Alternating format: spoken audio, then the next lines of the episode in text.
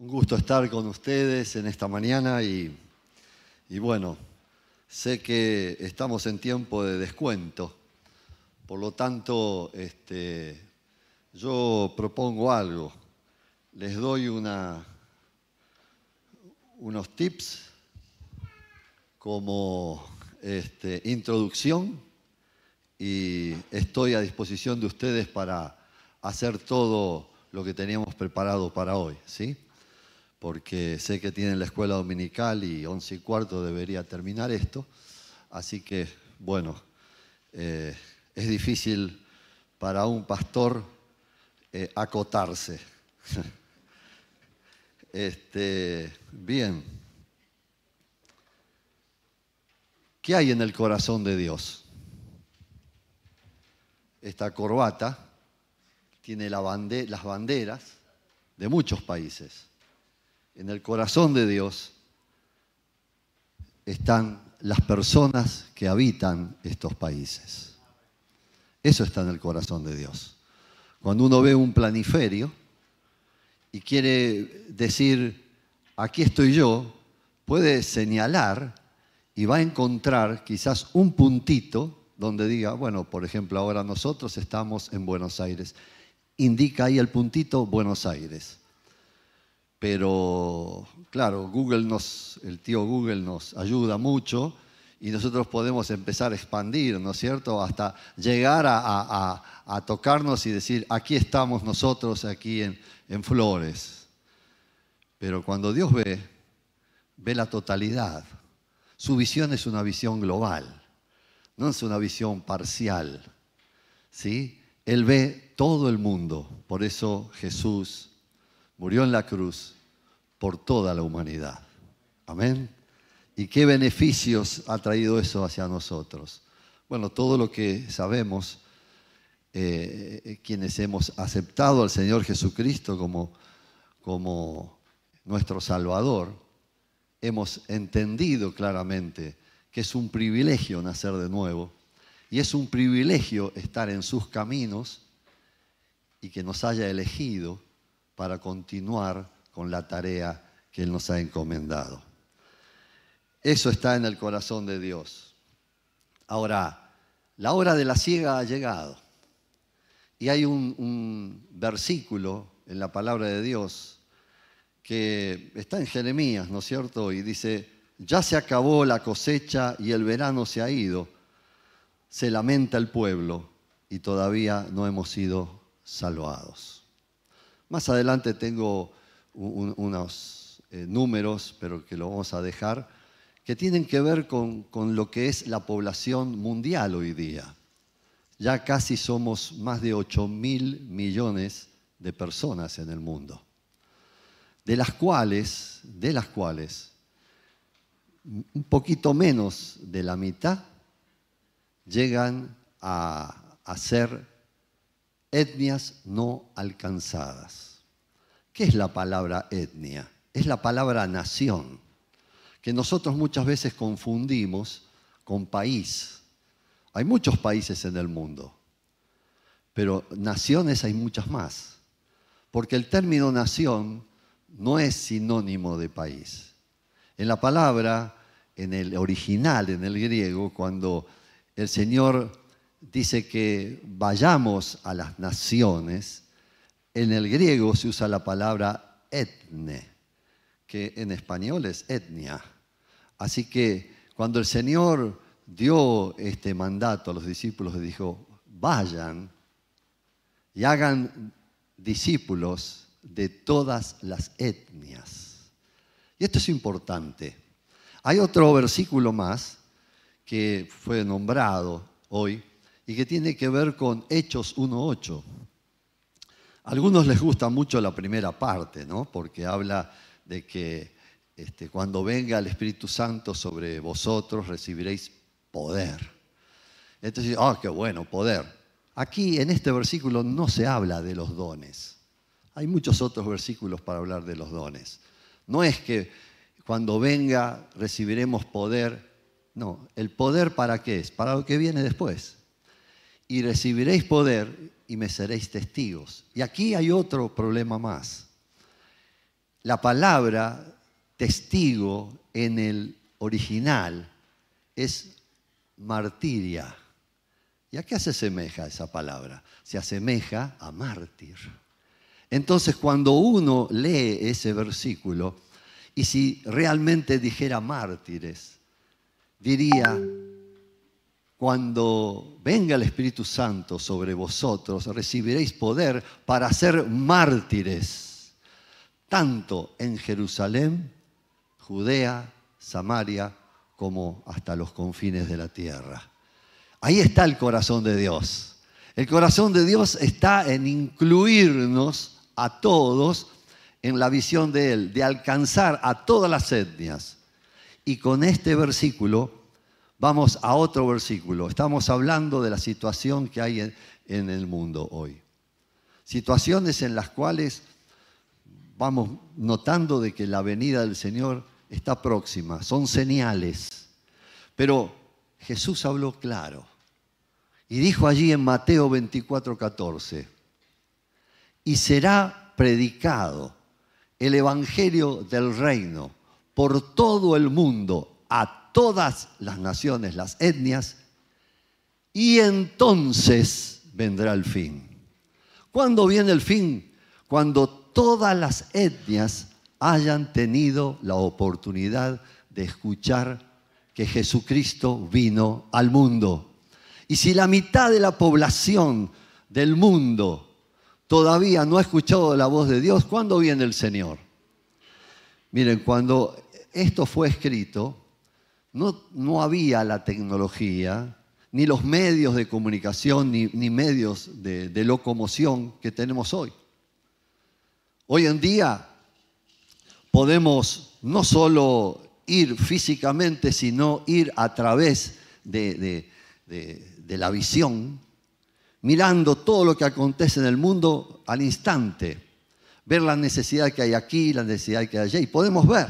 Entonces, ojos que no ven, corazón que no sienten. Entonces, algunos son llamados eh, eh, ante una misión, no solamente los creyentes, sino muchas otras personas que tienen eh, buenos deseos, buenos anhelos, organizaciones mundiales, en pro, en la ayuda, ¿no es cierto?, social de muchas necesidades que hay en el mundo.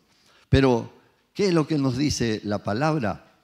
Vendrá el fin cuando todos, ¿eh? cuando todos conozcan lo que es el Evangelio del Reino. ¿El Evangelio del Reino qué es? Evangelio, buenas nuevas, y reino nos habla de gobierno. Por lo tanto, el Evangelio es como tener oferta, pero también cuando nos hablamos de reino, estamos hablando de lo que implica estar en el reino, las demandas del reino, que tenemos que obedecer, ¿sí? principios que tenemos que obedecer. Entonces, eh, eh, el, reino de Dios es quizás a veces un mensaje aguado que damos, nosotros cuando predicamos el Evangelio. Predicamos las ofertas. Si aceptas a Cristo, vas a tener paz. ¿Qué? ¿No es así? Sí, es así. Pero también tenés que vivir la vida cristiana, tenés que vivir en santidad, en pureza, agradando al Señor y entonces como consecuencia recibirás también eh, eh, todo lo que eh, el Señor promete. Entonces, la misión es ver con los ojos de Dios. La misión es pensar en los otros y no en nosotros. Las iglesias se han tornado en, ser iglesias conformadas para que las personas vengan y, bueno, sacien su necesidad. ¿Está mal? No, no está mal. Pero ese no es el objetivo principal. Y hay personas que que vienen a, la congregación, así como cuando lo seguían a Jesús. Muchos le seguían a Jesús y le seguían por lo que él daba. Daba sanidad, daba alimento, eh, daba, hacía liberación. Entonces la gente lo seguía. Pero cuando el Señor se da vuelta y les dice a ellos cómo deberían ser sus discípulos, ahí empezó a cambiar la cosa. Porque empezaron a retirarse. Juan 6, nos habla de eso. Empezaron a retirarse hasta que quedaron solamente los discípulos. Y les dijo, eh, muchos, ustedes también se quieren ir, se quieren ir, vayan. Es decir, les dio la oportunidad de renunciar, ¿no es cierto? Porque se iban, porque la palabra era demasiado fuerte. Entonces, eh, eh, la palabra del Señor, el mandato del Señor es ir, vayan, salgan, salgan, salgan de su comodidad, salgan, hay que salir. ¿A dónde hay que salir? Uno dice, hay tanta necesidad en Argentina, ¿qué vamos a salir? Miren, según las estadísticas que no son hechas por los cristianos, hay 14 millones de cristianos en Argentina. Si hablamos de un total de 45 millones más o menos, 14 millones son los misioneros que tiene la Argentina para alcanzar a, los 45 millones. Hay bastante, ¿no es cierto? ¿Saben cuántos obreros argentinos hay fuera del país sirviendo? Mil. ¿Cuánto es a los matemáticos, a los que les gusta la estadística? ¿Cuánto es mil de los 14 millones? 0,0 y, y siga con los ceros. Entonces, no estamos haciendo la misión. Es como decir, Señor, no, no, no, no queremos, no queremos que, que vengas. Parecemos decir con nuestra actitud. Perdón, ¿no es cierto? Pero estoy hablando de la realidad. Esto es la realidad. La llave de la venida del Señor está en las manos de la iglesia, está en nosotros. La llave de la venida del Señor está en la iglesia. Y todo lo que pase fuera es consecuencia porque la iglesia no está cumpliendo con la misión. Cuando empezamos a hablar mal de este, mal del otro, mal de aquí, mal de allá, no, tendríamos que culparnos a nosotros mismos por decir, si la iglesia del Señor durante tantos siglos hubiese predicado la palabra y alcanzado las etnias, no tendríamos que estar nosotros aquí.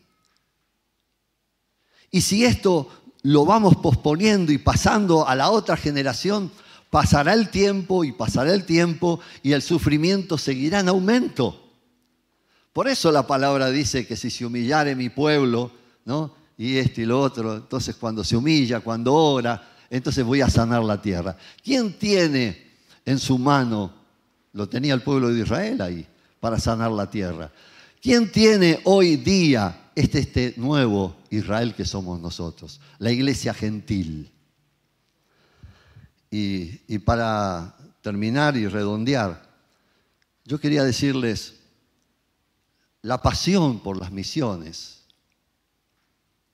en mi caso personal, comenzó acá, cuando era un niño de escuela dominical. Y le debo las gracias a los maestros de escuela dominical. Y especialmente, especialmente a los que estaban por la tarde, cuando se hacía bilingüe el culto, y entonces cuando empezaba el armenio, nos retirábamos los menores de 12 años e íbamos allí atrás y allí nos enseñaban las maestras. ¿Qué nos enseñaban las maestras? Historias bíblicas, pero más allá, historias de misioneros que fueron impactando la vida de uno. Qué importante que es eso. Qué importante. Qué importante. Yo recuerdo cuando en una oportunidad teníamos un libro, Tú puedes cambiar el mundo, que eh, habla de los niños, ¿no es cierto? De la situación de los niños en cada una de las etnias. Llego a casa y entonces mi hija tenía en ese entonces ocho años y veo que la luz está eh, encendida, los, demás, los hermanos estaban durmiendo y entro así y miro un día frío era, y veo que eh, estás llorando. Y le digo, ¿qué te pasa? ¿Por qué lloras? Estoy llorando, dice. Mirá, pa. Y me empieza a mostrar cómo viven los niños en cierta parte del mundo y, que no conocen a Dios. Yo aquí, dice, tapada con, la frazada y con esto, con lo otro, y aquí estos niños. Ahora, ¿por qué hago énfasis? No, no es que quiero hablar de mi familia. Sencillamente es que si desde niños nosotros vamos enseñando la visión de Dios, la pasión de Dios, la misión de Dios, entonces la cosa cambia. Cuando empecé a, crecer, la necesidad de saber algo más de otras historias. Y en ese tiempo, eh, la única librería que existía eh, en Buenos Aires era Lexa, una allí por, por el centro, cerca de la primera iglesia metodista. Y, los libros en ese tiempo, las hojas, cuando se humedecían, casi se ponían acartonadas y, casi se partían. Eso era en los libros que podíamos tener. Y ahí me acuerdo de un libro, Intrépidos, cómo habían personas que habían venido al sur de Argentina y habían podido eh, eh, ganar allí eh, este, el sur de Argentina. Después, Bajo la Cruz del Sur, otro libro que me acuerdo. Y después aparecieron unos libros más modernos de John White, que era El médico y el hechicero. Oh, atractivo. Pero yo me comía esos libros y quería más y quería más. Hasta que de repente aparece el pastor Garabetto Palián, un hombre que, eh, olía a misiones, un hombre que había venido de, los armenios que habían salido de Egipto. Y llegó a, San Pablo. Apenas había, había aprendido el portugués. Y un día le dice a la señora, mira, escuché que aquí hay personas eh, eh, eh, en, la selva que nunca escucharon de Dios. Así que me voy. ¿A dónde te vas? Me voy. ¿Pero a dónde te vas? y se fue. Un mes. No había celular, no había nada. ¿A dónde se fue? A ver la necesidad que había en el Amazonas. Y cuando vuelve, vuelve con una pasión tremenda y funda la misión, la misión evangélica unida de, hermanos armenios. Y, qué interesante fue eso, porque cada vez que venía, teníamos reuniones todas las noches, y venía y claro, él hacía énfasis en que la gente leyera la palabra de Dios y por supuesto ofrendara a las misiones. Y entonces salía y lo primero que decía, ¿qué leíste hoy? Entonces todo el mundo venía leído porque tenía miedo bárbaro de, que le preguntara Garabet. Pero un día le dijo el pastor Equisián, porque empezó a traer eh, películas y eran esas películas que, que más ruido tenía que, lo que se escuchaba, ¿no? mucho ruido. Y entonces todo e, estaba mostrando siempre todos los problemas que había, que, la, que eh, eh, eh, este, tal serpiente viene sobre el agua y, este, miedo bárbaro. Y entonces le dice el pastor que decía, Garabet, ¿vos querés que la gente tenga deseo de ir? E, con, esto, este, es, que, es que él dice, este, a veces se habla de las misiones como si los misioneros fueran personas eh, eh, que no tienen problemas, esto y lo otro, ¿no? Y entonces él siguió con la misma metodología.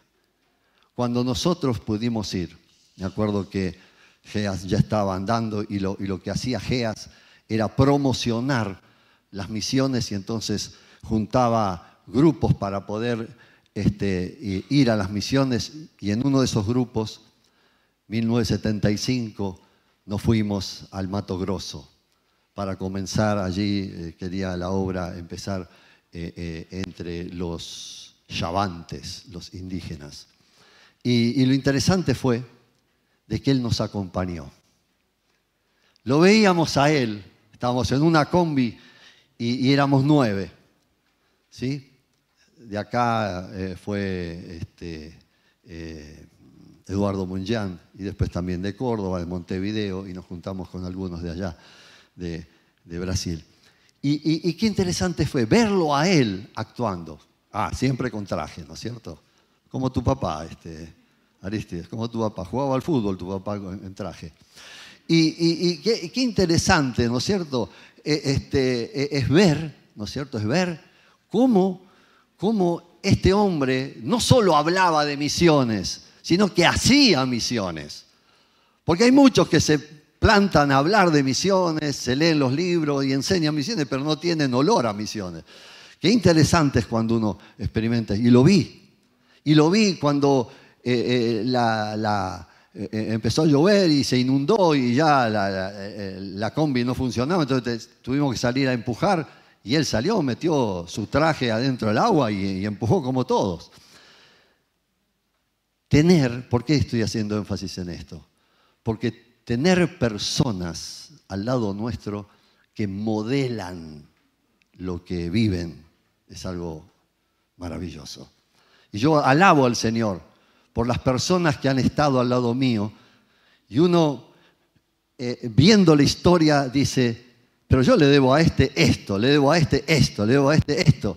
Porque al fin de cuentas uno es el cúmulo de, de la enseñanza de los demás. A ver si todavía uno se la cree y se piensa que por la capacidad que uno tiene hace lo que hace. No es así.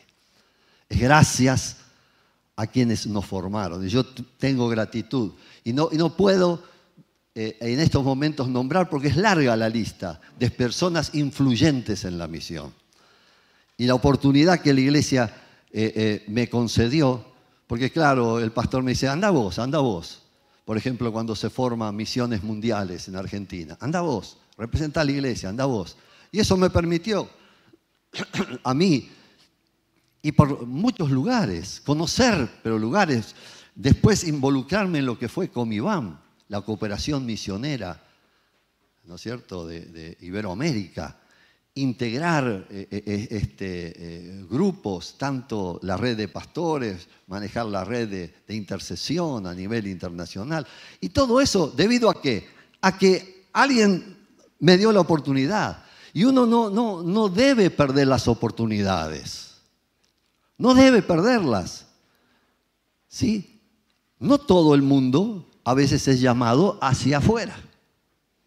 Pero todos tenemos una misión. ¿Cuál es la misión? Todos tenemos un ministerio. Nadie puede decir, yo no tengo ministerio. Ah, ¿no? En 2 Corintios capítulo 5 dice que el Señor nos ha dado el ministerio de la reconciliación. ¿A quiénes? A todos. Así que nadie puede decir aquí, si es nuevito, hace dos, tres días que vino, aceptó al Señor, ya tenés el ministerio de la reconciliación. Contarle a los demás, a los que están a tu lado, de lo que Cristo hizo en tu vida. Ya está. Tenés el ministerio. Nadie diga, no tengo. Pero muchos somos llamados a, ir más allá. Y Dios nos dio la oportunidad. Me dio la oportunidad, nos dio con Sonia de, de ir hacia El Salvador, estar en una iglesia, pero tremendamente misionera cuando llegamos tenían como 14 familias en el campo, por supuesto una iglesia pudiente, 14 familias en el campo y decían, los llamamos a ustedes porque sabemos que tienen un perfil misionero y queremos que ahora ustedes levanten otros proyectos misioneros. Y Dios nos dio la oportunidad de levantar cuatro proyectos misioneros. Gloria a Dios por eso, que fueron al campo. Y, gracias a Dios por eso. Dios usa, Dios usa. ¿Y por qué fue posible eso? Porque alguna vez, en un momento dado, recibimos, fue plantada la semilla en nosotros, escuchamos un mensaje como estos y sentimos el toque adentro nuestro. Ah, alguno aquí, seguro, yo estoy seguro, porque Dios sobre esa manera está tocando el corazón y está diciendo, pero esto es lo que yo quería escuchar, esto es lo que me está pasando, esto, esto qué es, no es romanticismo, sino es sentir la voz de Dios y decir, ¿sabes? Prepárate. Prepárate porque yo en cualquier momento te voy a levantar y te voy a llevar. El Señor ha prosperado todo esto y de tal manera pudimos sembrar la visión en una de las obras de extensión de esta iglesia allí en Ciudadela, que fue el hablar de misiones siempre, tener al menos una conferencia misionera cada año, renovar los votos, las promesas de fe. Eso nos ha, hecho realmente eh, eh, eh, poder crecer. Y hoy día, hoy día, tenemos tres lugares en los cuales estamos en el campo. Uno es en Arabia Saudita. donde tenemos una familia, cinco años viviendo en Jordania estuvo y, este año se mudaron. Él es chef, entonces eh, eh, este, fue contratado por uno de los hoteles allí en la, capital de, Arabia. Y gracias a Dios por esto. También está otra familia que está en Málaga durante más de cinco años viviendo en Costa Rica y, hace dos años en España, trabajando desde una eh, este, agencia misionera en apoyo a misioneros en campo, haciendo eh, tareas de ayuda a los obreros y también en cuanto a todo lo que es la, temática de seguridad informática. Y luego tenemos otra tarea que tiene que ver con, con la tarea que el Señor nos llevó a Sonia y a mí hacia el Paraguay, allí en Ciudad del Este, para trabajar entre musulmanes. Durante cuatro años y medio vivimos allí y, fuimos este, eh, formando a, personas porque allí levantamos algunos este, eh, eh, entrenamientos. Gracias, justo necesitaba esto. A mí cuando me traen esto en la iglesia es para terminar.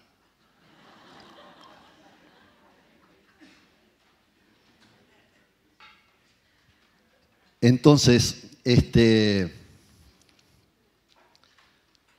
el Señor nos dio esta posibilidad de, estar allí, de tener un entrenamiento intensivo, que van a recibir información, porque yo quisiera que gente de aquí de la iglesia pudiera participar de este entrenamiento intensivo en julio, en el mes de julio. Y después todo un programa que tenemos que se llama Mientras sirvo me capacito que, son eh, eh, este, todo un estudio de dos años en donde damos una tecnicatura en estudios interculturales y también la licenciatura en estudios interculturales. Allí el, Señor nos dio la oportunidad, Sonia de a mí, de hacer posgrado en una, con una universidad de Londrina en, este, Brasil y, pudimos entonces tener este, estudios interculturales. Y en medio de todo esto, el Señor nos dio la oportunidad de, tener a, un eh, este, musulmán convertido, libanés, casado con una paraguaya. Él es uno de los que nosotros estamos apoyando por la tarea que está haciendo. Impresionante, impresionante la tarea que él hace. Y después otra de las chicas que está trabajando mucho con mujeres y con niños, que estamos solteras, que estamos ayudando también allí, eh, que eh, ella fue parte de nuestro equipo y cuando vivimos allí, ella vivía con nosotros eh, allí en casa. Así que cuando uno ve esto y, si tuviera recursos, si tuviéramos más recursos, haríamos mucho más obras todavía, porque las oportunidades, pero vienen a granel. Y realmente, eh, eh, ¿por qué uno hace esto? ¿Cuál es el beneficio? ¿Hay algún beneficio? No, no, no hay ningún tipo de riqueza material. Sencillamente es apurar el regreso de Cristo. Y eso es lo que está en nuestro corazón. Y para eso la iglesia está. Para eso la iglesia evangélica armenia está. Para continuar con la visión. No, no pierdan la oportunidad de ir y, visitar los lugares en donde las iglesias, tanto de Brasil eh, este, como del Uruguay, ¿sí? en Bolivia había eh, obra, eh, en Sri Lanka, también en el mismo Turquía, este, eh, también eh, en India, ¿no es cierto? Recuerdo cuando una oportunidad nos visitó acá eh, uno de los obreros que se está apoyando y él dijo, tenemos 100 iglesias allí.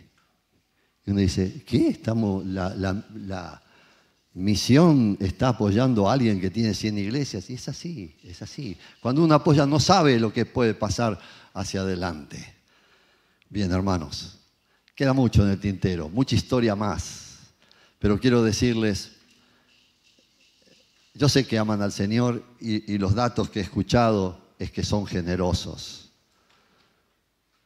Traten de involucrarse más y más, no solo un grupo.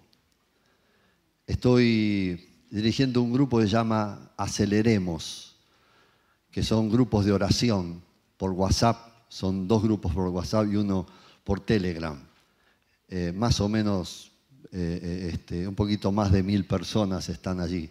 Pero el, que quiera me puede pedir, le integro allí y van a recibir información fluida, actual, de las etnias no alcanzadas. También oramos por los, la iglesia perseguida, por los refugiados y, y oramos especialmente los domingos por los niños, los niños que están este, en, en contextos musulmanes. Así que Dios les bendiga y que nos podamos ver juntos en la misión.